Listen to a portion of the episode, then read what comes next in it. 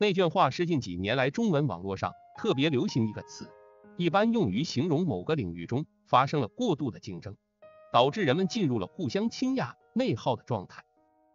典型的内卷现象包括高考，大学录取的名额有限，家长又都希望孩子上好大学，大家只好没日没夜的备考，形成恶性竞争。再比如说房价，世界其他地方的房子并没有那么贵。就是因为中国非得买房的人太多，把房价推到了离谱的程度。内卷这个词如此流行，以至于现在只要看起来是让人难受的竞争，就被称为内卷。程序员九百九十六加个班也叫内卷。而内卷化这个词之所以能这么流行，主要是键盘侠的功劳。这些活跃在网上的国师们认为人多空间小。是中国最大的问题，必然导致内卷。那如何解决内卷呢？键盘界在内卷学之后，又搞出来一个入关学，我们必须扩张，要像明朝末年满洲人进入山海关一样，用中国产品强行占领全球市场。但这帮人其实都是在胡说八道，千万别听。这个所谓的内卷和入关理论没有任何新意。其实就是三个老东西，一个是囚徒困境，一个是马尔萨斯陷阱，还有一个就是我们中学课本上那一套帝国主义扩张论，都是非常简单的东西。这帮人辜负了内卷这么一个好词儿。内卷的本意是一个特别有意思现象，是个很别致的观察，可惜被中国民间思想家给误读了。那么究竟什么是内卷？为什么说内卷被误用了？做迷茫时代的明白人，我是您的专属伴读，原媒体朗读者雪山。今天的木鱼见闻，我们一起来了解内卷。先从华为邱小海的一篇火爆的网络热文说起。邱小海写道：内卷就是向内演化，或绕圈圈。更宽泛一点说，所有无实质意义的消耗都可称为内卷。生活中许许多多低水平重复的工作，貌似精益求精，大家都按部就班，埋头苦干，乐此不疲，但只在有限的内部范围施展，不向外扩张，工作方向是向内收敛的，而不是向外发散的，这就叫内卷。是以七个大家熟悉的事例来做解释：一、无意义的精益求精是内卷，比如大会堂桌面上摆的几千只茶杯。横看竖看侧看皆成形，蔚为壮观。那是很多工作人员花很长时间用绳子逐一定位折腾出来的。相对于会议的内容及其意义而言，这种严格和精准的摆设起不了什么作用，这就叫内卷。二，将简单问题复杂化是内卷。例如，有些单位为了落实上级领导决定的项目。又要冠冕堂皇，使整个决策过程看起来科学化，以应付审计和巡查。为此，大费周折，搞了一套又一套的可研报告，邀请了一批又一批的专家学者提意见和建议，开了一次又一次的评审论证会，穷折腾一番。其实项目早就由领导拍板决定了。这些庞大繁忙的工作，费钱费时又费力，把简单问题搞得很复杂，目的只是补程序。把所谓决策科学化的圆圈画完，这就是一种内卷。三，为了免责，被动的应付工作也是内卷。每逢重大节日或敏感时期的前几天，下级机构必须响应上级号召，组织大规模的安全生产或维稳之类大检查。大家都明白，大部分领导可能连安全生产的资质证书也没有，这些检查未必有什么实际效果。但还得动用大量的人力物力去完成这个固定动作，以期万一出了事可以免责，这也是一种内卷。四与预期的目标严重偏离的工作也是内卷。社会上许许多多的创建评比就是内卷，因为这些评比耗费了大量的人力物力，却不能借助这些评比大赛来推动其预期的工作，无法实现其初衷。作秀成分多于实质效果。例如，某某创业之星大赛又或某省几个部门联合搞的科技创新先锋大赛等等。事实上，个人不会因大赛才去创业，科技企业也不会因为大赛才搞科技创新。大赛的初衷是推动个人创业和科技创新，但实际作用却微乎其微。这种大赛当然是内卷。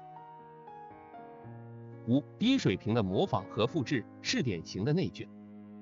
微雕和微刻只是形式上的艺术，其创作内容只会少于正常尺寸的艺术品，尤其在着色方面，微雕微刻受到致命的限制。微雕微刻的艺术内涵不可能超越正常的艺术创作。这种刻意的微细化就是一种内卷，这是一种自我较劲，一种乐在其中的自讨苦吃。花费了大量时间，耗尽了意志力，不但没有创作出新内容，还得拿个放大镜看，累死人。六、限制创造力的内部竞争是制度性的内卷。例如，僵化的考试制度严重限制了学生的自由学习和成长空间。学生为了考取高分数而被迫在教学大纲范围内下苦功夫，限制了学生自由的灵性，扼杀了学生的创造力。同时，为了比出高下，出题人只好把考试题目出的离奇古怪，比如某某起义谁开了第一枪，谁开了第二枪，谁开了第三枪等等无聊之极的考题，这就是内卷。七，在同一个问题上无休止的挖掘研究是内卷。中国人对很多历史名著的研究让人啧舌，就这么几本书，一两百年来无数学者没完没了的去挖掘。你还能整出什么新东西来呢？但是研究仍在深入，精细还能再精细，没完没了。研究人员前赴后继，内容却不断重复炒作，论文抄来抄去，不断用曲解原著和牵强附会的佐证来标新立异，实际上都是那锅里的一堆烂肉。这是典型的内卷。内卷的成因很多，我们不必深究，也不必穷举。否则自身也可能掉入内卷之中。略略从制度和文化的二个维度来认识一下，我们为什么会身处内卷困境而无法自拔呢？囚徒困境理论对此做了很好的解释。按照囚徒困境博弈模型，在制度的压力下，人如同囚在困境中，为了自身的利益，绝大多数人都会选择配合的方案。极少人会选择与体制对抗，因此人们便乐此不疲的与小范围内的相关的人员进行零和甚至负荷的博弈。客家谚语把这种现象叫做“裤裆里面打拳”，大家争来争去，累死累活，不管你再努力，付出再多，利益总量不会增加，还是这么一点点。由此看来，制度化的内部竞争是内卷的第一成因。从文化基因上看，二千多年的帝王文化和太监文化驯化出无数的顺民。帝王文化的核心是愚民，以利于其统治；而太监文化的最大特色就是拍马屁，讨好主子，以期获得主子的恩赐。所以，中国人从小就要求听话，要求坐言起行都规规矩矩，习惯于在狭隘的人际关系里寻求自己的安身立命之地。文化基因里决定了中国人习惯于内部竞争，而缺乏向外开拓创新的勇气。看看现实中的官场职场的残酷内斗，即可理解。从文化的另一个角度看，传统文化到了某个阶段而无法适应新的形势后，就容易走偏，走进死胡同。既然无法适应外来文化挑战的新形势，只好在内部不断深挖，寻找寄托。中国几千年积累下来的诸多规矩、讲究、禁忌就是内卷，封建迷信更是将内卷发挥到极点了。人性是闲不住的，若是没有新的思想产生，没有新鲜事物可以期待，就必然会琢磨出一些东西来折腾，如各种风俗习惯，又如微雕、微刻和书法等等，以增加一点生活的花样。这也是内卷的成因之一。内卷是一种无声的悲哀，它慢慢消耗了我们的聪明才智和青春年华，磨平了个人的锐气。陷入内卷之后，对个人而言，是一种无声无息、不知不觉的虚度。对社会或机构而言，大量的人默默的做无用功，白白浪费了资源，降低了整体效率，削弱了对外的竞争力。我国拥有全球最多的博士、教授和研究员，但是我们的科技创新竞争力却与之很不相称。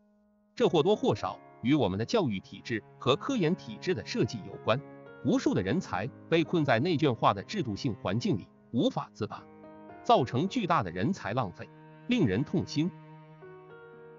内卷告诉我们，表面的精细、复杂、讲究不等于高级，更不等于先进，那只是一种自欺欺人的假象，一种黑暗中无知的消耗，一种悲哀的精神寄托。只有跳出圈圈，站在更高层次上的不断向外突破、创新和创造。才能不让那种精致的、繁复的、看起来特别敬业的内卷化状态困扰我们，才能回归到向上勃发的新常态上来。明白了内卷的含义，大家便可以有意识的避免陷入内卷，减少内卷造成的浪费和伤害。无论你是决策者还是执行者，做事之前都要判断一下，尽可能避免内卷。社会应该鼓励和推动开放自由的竞争环境。体制改革的目标应该放在鼓励发明创造、建立最小约束的自由机制上来。在宣传和教育方面，要以五四运动倡导的德先生和赛先生来改造我们的传统文化，让自由和科学之精神深入人心。而万维钢先生对此并不苟同，他为我们梳理了内卷的来龙去脉。万先生说道：“早把内卷这个词引入中文世界。”是一位从海外回国的历史社会学家，叫黄宗智。黄宗智一千九百八十五年出了一本书，叫《华北的小农经济与社会变迁》，其中提到中国的小农经济，劳动力过多，土地又有限，形成了一个过密化增长。特别是黄宗智发现，单个劳动力的产出已经出现了边际生产率递减的情况。这也就是说，投入到土地中的人越多。平均每个人就越穷，可以说已经是内耗了。黄宗智把这个现象叫做内卷，这也正是后来键盘侠使用的意思。万先生可以非常负责任的告诉你，黄宗智这个用法是错的。内卷，英文叫 involution，最早的拉丁文写法还是康德发明的，跟它对应的词是 evolution，也就是演化。直观的说。内卷就是向内演化。北京大学社会学系的刘世定和邱泽奇，两千零四年专门写了篇论文，考证了内卷化这个概念的流变。内卷作为一种现象，最早美国人类学家亚历山大·戈登威泽 （Alexander Goldenweiser） 从艺术角度提出来的。比如新西兰毛利人的装饰艺术，它特点是特别精细，看起来相当复杂。有各种细微的层次，这可是手绘的，你一看就知道花了很多功夫。但这个复杂是一种单调的复杂，精细倒是精细，但是精细的没有太多意思。它就是几种模式不断的重复，没有什么创造力和多样性。从事这门手艺的人，我们只能称之为匠人，不能叫艺术家，因为精细你会觉得挺厉害。这钱花的值，但是这种艺术其实没有太多欣赏价值，对吧？这就是内卷，向内演化，越来越精细，越来越复杂，其实都是几个固定模式的重复，没有能跳出模式的创造力。戈登威则说，哥特式建筑艺术其实也是内卷，你只是在花时间和意志力消耗，没有创造力。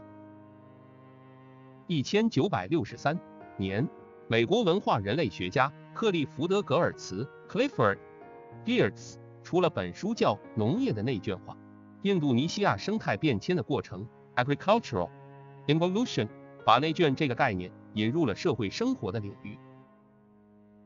格尔茨直接借鉴了戈登威泽的概念，他总结内卷就是某文化达到某最终形态后，无法自我稳定。也无法转变为新的形态，只能使自己在内部更加复杂化。格尔茨发现了印尼农业的内卷化。印尼有个爪哇岛，土地条件很好，适合种植水稻，但是人口众多，又没有资本进来，只能让越来越多的人耕种这有限的土地。请注意，人多地少并不意味着内卷，内卷有个关键特征。随着爪哇岛上劳动力的增加，人们对土地的耕种变得更加细致了。格尔茨说，对土地的使用变得更加错综复杂，租佃关系变得更加复杂，合作性的劳动力安排变得更加复杂。正是这种变着法的精耕细作，一种过分欣赏性的发展，一种技术哥特式的雕琢，一种组织上的细化，才叫内卷化。而精耕细作是起作用的。爪哇岛在人口增加的同时，每个人的生活水平并没有显著下降，能够稳定的维持边际劳动生产率。爪哇岛上的人并没有陷入马尔萨斯陷阱，这跟黄宗智说的事儿正好相反。黄宗智在《华北小农书》中明确引用了格尔茨，但是他把自己描写的那个。因为人多地少导致边际生产率下降的现象叫做内卷，恰恰是对格尔茨的误读。黄宗智说的那个意思应该叫马尔萨斯陷阱，是马尔萨斯人口论的核心论点，是一种对人口增长速度超过土地产出增长速度的担心。黄宗智想用个新词，结果他搞错了。黄宗智在此后的著作中多次使用内卷这个词，都是误读。那你可能会说这不公平，语言本来就是自由演化的，很多词汇一开始都是误读。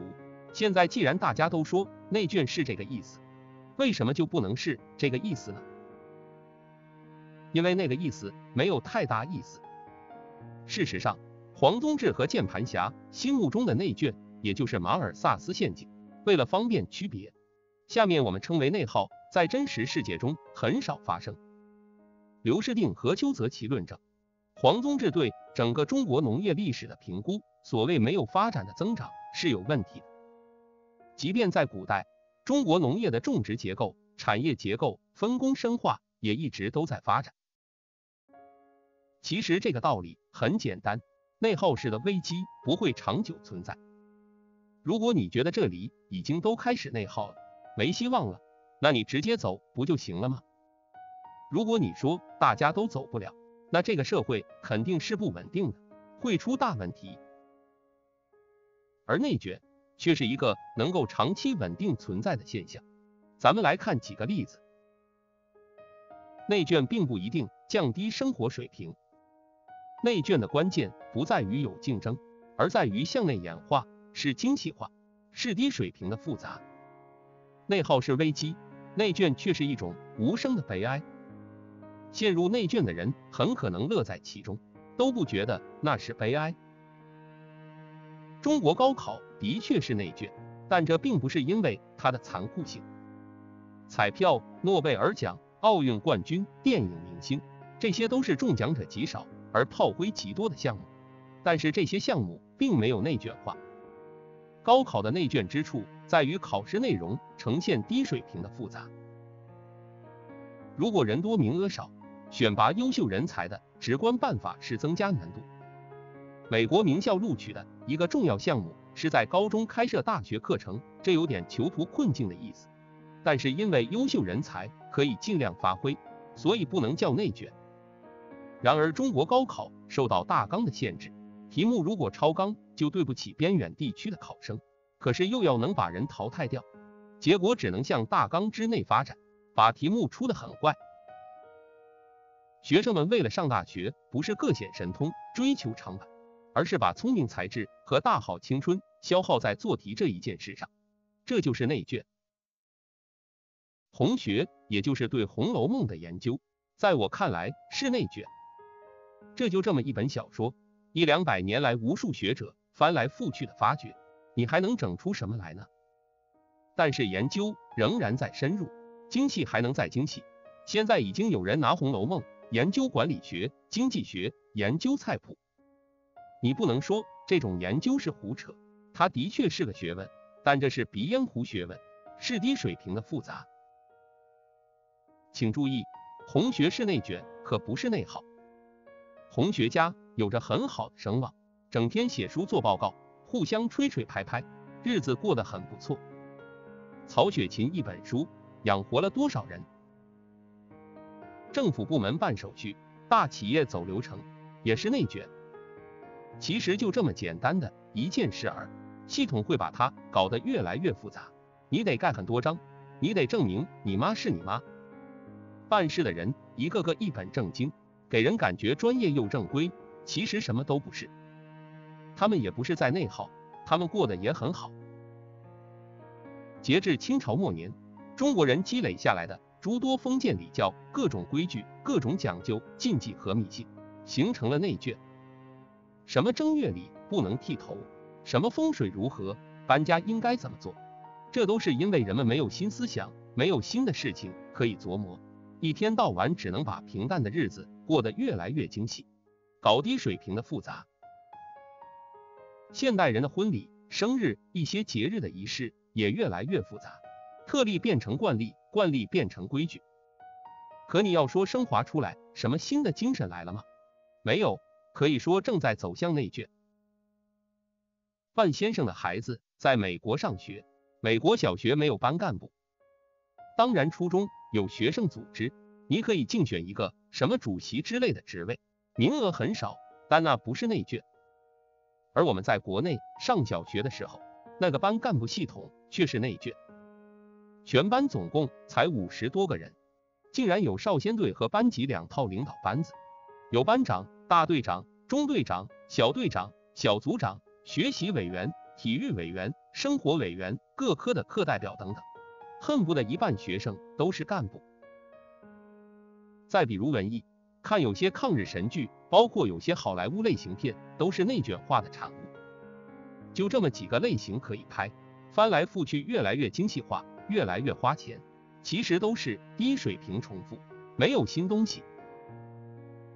内耗是迫在眉睫的危机，内卷是更长期的忧患。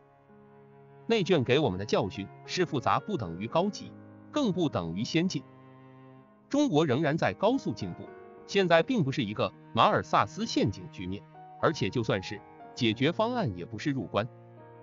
你把鼻烟壶卖到全世界，又能挣多少钱？结果只能是整个世界变成一个更大的马尔萨斯陷阱。不论是内卷还是内耗，真正的解决办法都是创新。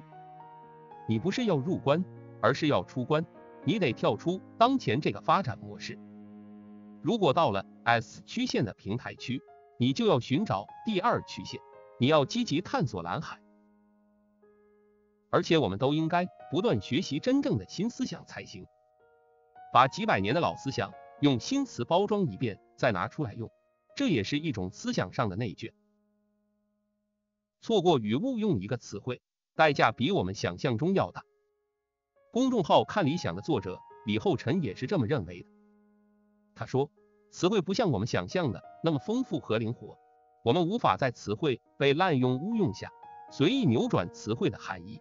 或换一个词来表达，比如“公知”一词，如果它的默认含义就已经包含带有引导舆论的目的，发表不真诚的批判，盲信西方理论，我们就基本毁灭了一切发牢骚之外带有哪怕基本价值分析的公共言谈，他们都会被当作夹带私货，剩下的基本就是赞扬、牢骚和丛林社会。公知还能换什么词呢？专家吗？用专家这样的词汇形容文科类知识分子，尤其是他们对社会与政治现象的评论，是很奇怪的。当然，这也解释了一种泛滥的文科无用论，且对专家一词的过度强调，也会进一步加剧一种专家崇拜的气氛。这本就是一种严重的现代性问题。因此，当“公知”一词彻底摧毁后，我们不得不接受一类言论默认的污名化。类似的词汇滥用还有很多，原生家庭、PUA、三观、女权、权的谐音使用，词汇的误用，要么消灭了一种价值，要么消灭了一个视角，要么消灭一个精确的分类。我们总认为脑子里的想法最重要，词汇仅仅是个符号，消灭词汇不影响我的想法。事实上，我们脑子里有这个想法，恰恰是因为在一套词汇的系统中存在这样的表意空间，一旦这个空间丧失，所谓脑子里的想法也就不复存在。因此，拯救这些词汇是重要的。李厚辰也想来好好谈谈最近半年最被提及和滥用的两个词汇“内卷”与“加速”，希望从中可以拯救出一些珍贵的启发。在进行分析之前，李厚辰先用一个范例描述一种非常典型的内卷。A 先生在农村务农养鸡，养鸡一年后打算扩大规模，但这个规模还无法采取大规模机械化、自动化的方法。扩大规模就要花更大的时间和精力，但也乐得其所，毕竟可以增加收入。鸡肉收购价格长期不上涨，而 A 先生能够投入的时间也有自然限制，一天只有二十四个小时，收入的天花板非常明显。因此，A 先生变卖所有设备南下打工，在工厂中主要收入是计件工资，多干多得，因此他班次增多。工作时长也不断增加，但毕竟多干多得，也没什么怨言。随着年岁增长，工厂的高强度工作他渐渐难以持续，遂进城做了外卖的送餐员，用攒出的钱置办电动车和电池。送餐员的工作也是多做多得，不过每天上午和下午的闲时难得轻松，倒没有工厂那么大的强度，收入也还不错。看上去比工厂的工作还要合理不少，这就直到他连外卖工作都难以为继之时，他什么都没剩下。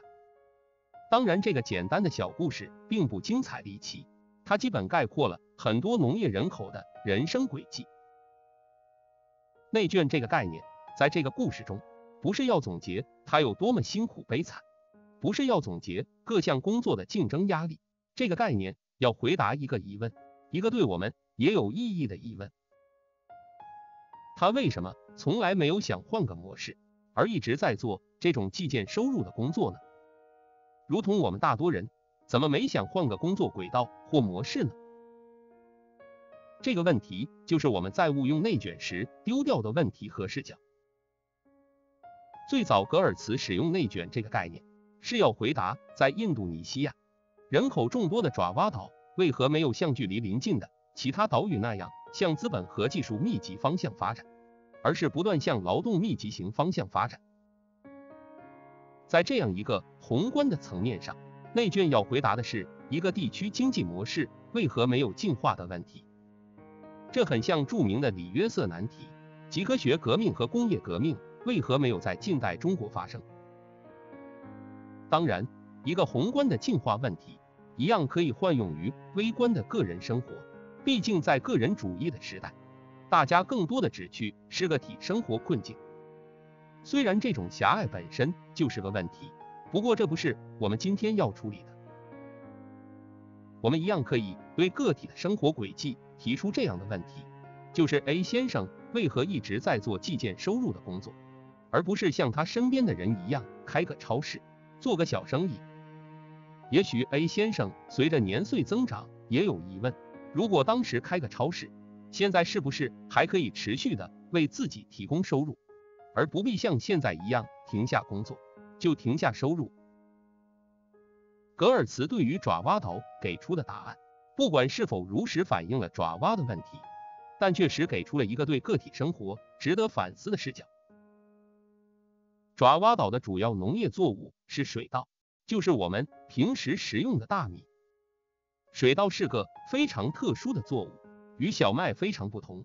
水稻对水、土壤、温度、阳光的要求非常高。精耕细作这个词汇就是从水稻种植上得来。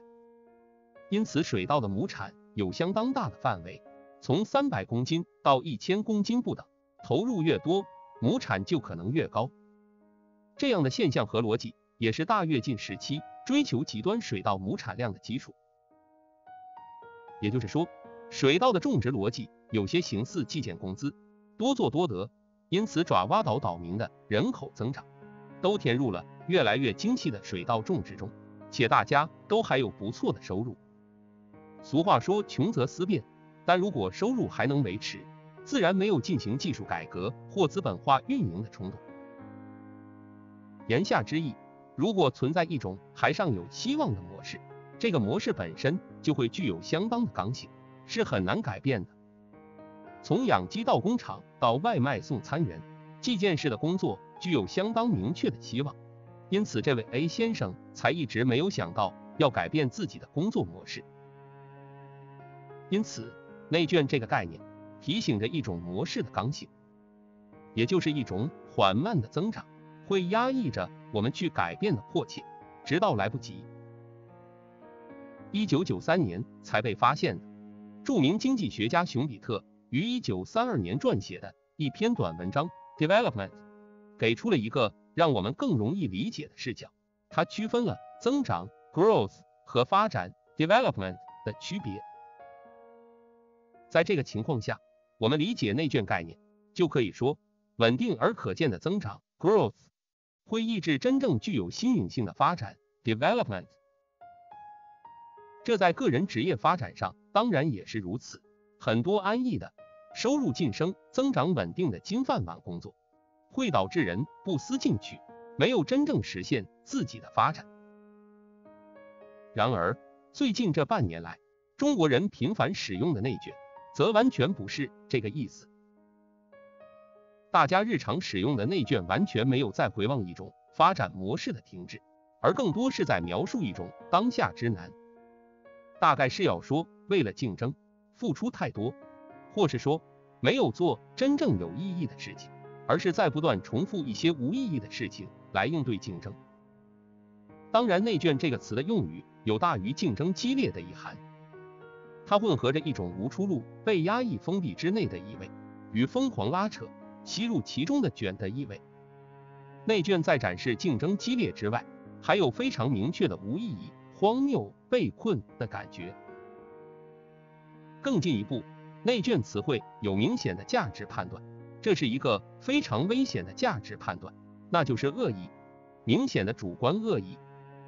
在一种名为内卷的状态中，人们为了应对竞争而采取的手段是有主观恶意的。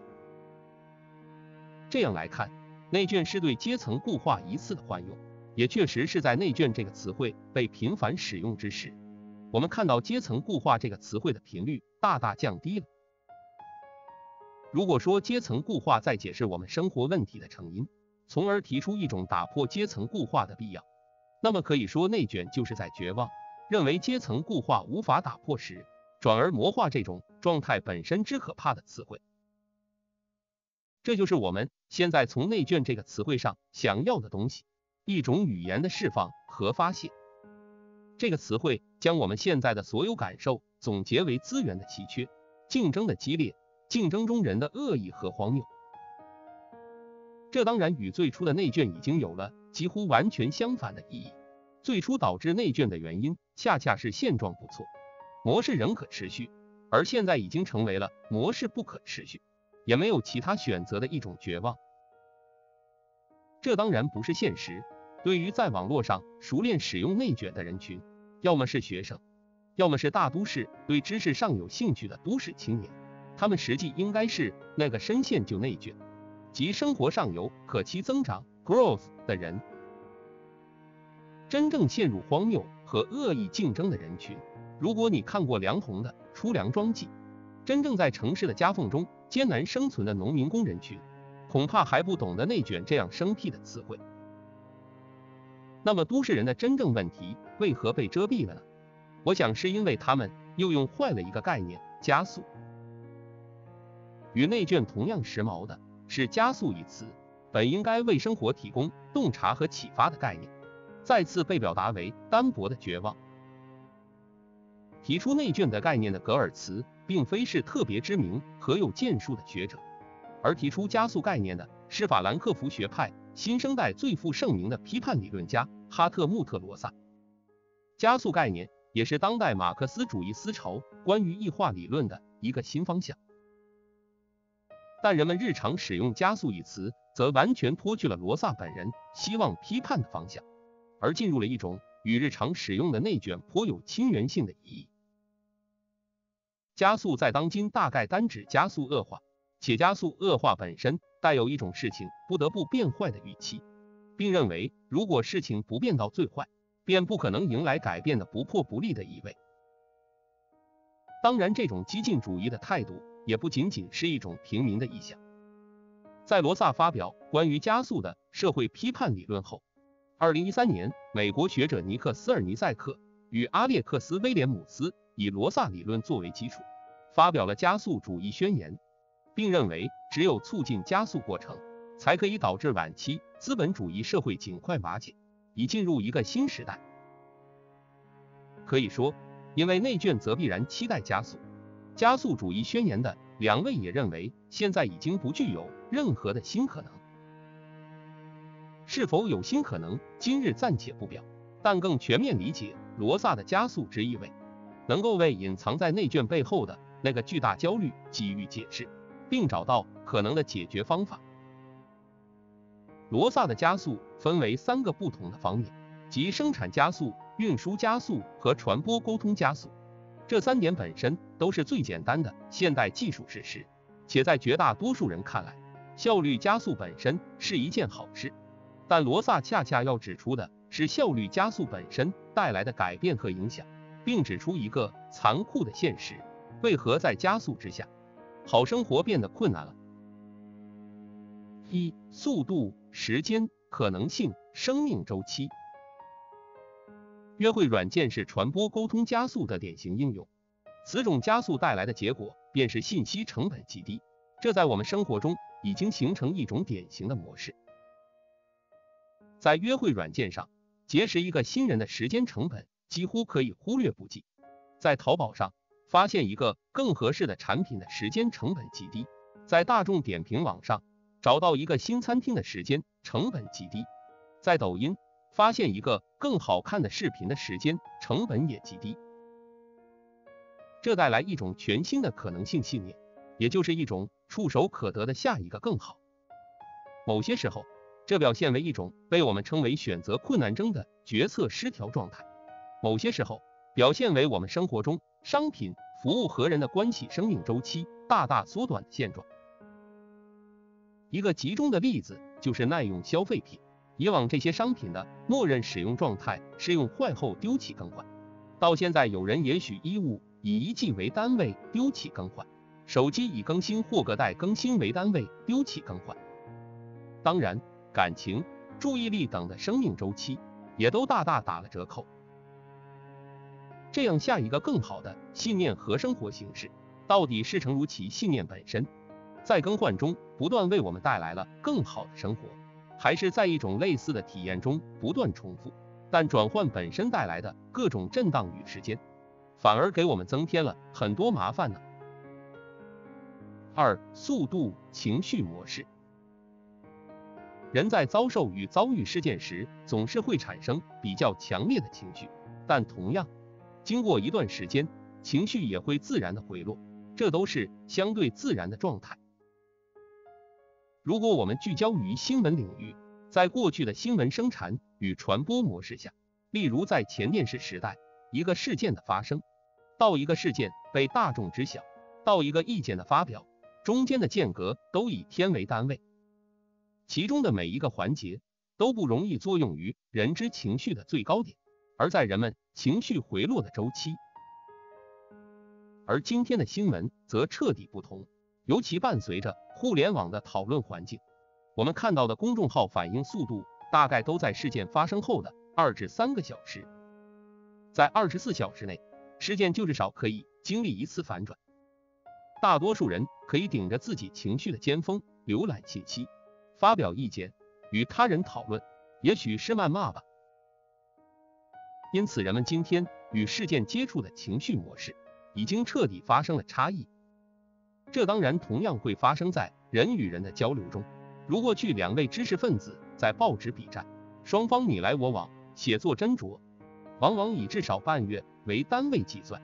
如此长时间，当然情绪高峰过去，人们容易就事论事。而今天在微博的争论以分钟计。如果回复晚了，还会被认为是怯懦气短，双方自然更容易擦枪走火。情绪尖峰时，人的判断力、自制力，我想大家都有切身体会。一种加速的模式，让我们浏览与反馈都逼近于挤压在情绪高点，并在人际与网络间不断叠加。甚至我们的绝望情绪也是如此。很多时候，深感绝望的呼喊，如果再给出一天时间，兴许我们的表述就会大有不同，也就不会有那么多应景的内卷与加速的表达了。三、速度离散。飞机、高铁、高速公路让劳动力移动的速度大大加快。一个显著的改变就是初级差成为了可能，这立即催生了大量在国家甚至国际范围内高速流动的劳动分工形式。这种频繁出差的离散情况对于他自己和家庭当然不是一件好事，但如果我们想象的是商务精英每天西装革履出入写字楼，你可能还不觉得。这是什么了不得的大问题？毕竟还有电话、微信沟通家人嘛。那么交通的发达，同样让高速流动的进城务工农民成为可能。他们流动性极高的在城市做多份工作，这还被我们冠以一个好听的名字，即零工经济。但他们当然无力承担其他家庭成员在城市共同生活，这直接带来的后果。就是空巢老人和留守儿童在农村的增多，家庭成员随交通便利性的离散，在这里就成为了一个重大的问题。再回到微信，即便是前面那位商业精英，也一样面对严重的离散。人类学家邓巴有一个著名的概念，称为邓巴数，即一个人能够维持紧密人际关系的上限。这个数字大概是一百人左右，但传播的加速。当然，让城市人在微信等工具上快速突破这个上限，这让他的人际沟通进入到一个离散的状态。因此，实际的情况，一个频繁出差的商务精英，即便在微信上，也不会有充足的时间留给他的家人。离散状态对于人的自然生活秩序，当然是一个巨大的冲击。四速度信仰。除了这些加速带来的各种失调外，加速的趋势当然还形成了一种对于速度本身的追求和信仰。今天各种抱怨内卷的都市人，或多或少也都处在收入和之极可以平缓上升的可能之中。这落在格尔茨的农业内卷中，已然是可以让人高枕无忧的生活轨迹。但在今天 GDP 增速、商品房价格增速。股票价格增速，他人财富增速的整体加速环境中，我们生成一种对于平缓增长的巨大恐惧、抑郁、厌世、神经衰弱及其背后各种压力的生成，都是我们对高速可期信念的副产物。以上四点当然不是加速会对生活造成的所有冲击，不过都是我用加速概念举例演绎的几种逻辑。但在这些具体的分析中，我们能够看到社会加速造成好生活之难的具体成因和逻辑。兴许对于其中的每一个个人，也能够从自己的生活出发，形成反省和对冲的策略。但这些细节的区分与可能性，在加速及加速毁灭、不破不立的视角下，则都丧失殆尽了。因此，我们得以发现，对内卷与加速的误用中，我们错过了什么？我们失去了内卷概念中对于增长和发展的区分，并从此角度回望生活，重新规划出一种实质性发展的可能性。我们也失去了加速概念中对于生活实质性加速冲击和影响生活秩序的洞察，并从这些洞察中找到缓解与对冲的策略。内卷和加速概念都是指向问题的，指向问题成因的分析。虽然我也不认为。这是现代性批判中最有力、最具有启发性的概念。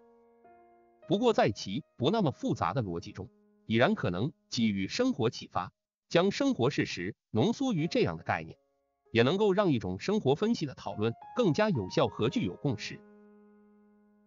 但在我们的用语中，内卷和加速都蒙上一层浓浓的绝望气氛，失去了成因分析的色彩，而形成了一种惨状描述。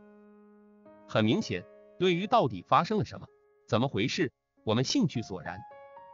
但对于我有多惨，我的处境多糟糕，我们很有细细咂摸品味的兴致。这一方面是责任的消除，在一个极端分工的社会中，每个人都感觉生活不由我，这才让入对行或跟对人在今天如此受到关注。似乎在入行跟人后，一切就交由行业与他人，随波逐流。除了最初那个是否抓住风口的决策，个人就再难做出什么有价值的决定了。在这个情况下，分析成因又有什么价值呢？似乎顾影自怜，咂摸处境是唯一有价值的事。个体从一个实践者退化为一个观察者、感受者。另一方面，个人主义的意识形态，诸如朋友圈、Instagram、消费主义、个人私有的财产、商品、身份与表达，他们确实豢养着巨大的自恋。大多都市人对自己的命运和感受敏感而多情。浪漫的装饰与放大自己的感受与痛苦，将失望打扮为绝望，将害怕打扮为惊惧，将疑惑打扮为虚无，再借用他人的语言毫无保留的表达出来，以塑造一个特殊的自我叙事。这样的冲动让任何挫折中也蕴含着巨大的情绪价值。我们可以站在情绪的尖峰上放肆发泄，不去理解一个词汇背后的含义与可能性。用一个最简单的模式，用最低成本的表述，放肆的求个共鸣。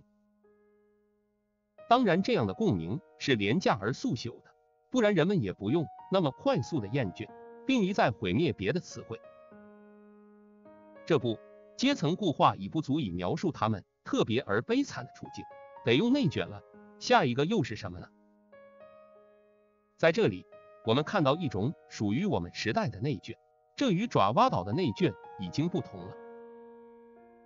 我们享受着爪哇岛民一般平缓的增长，但加速的社会令我们无法在此停住而安于此种模式。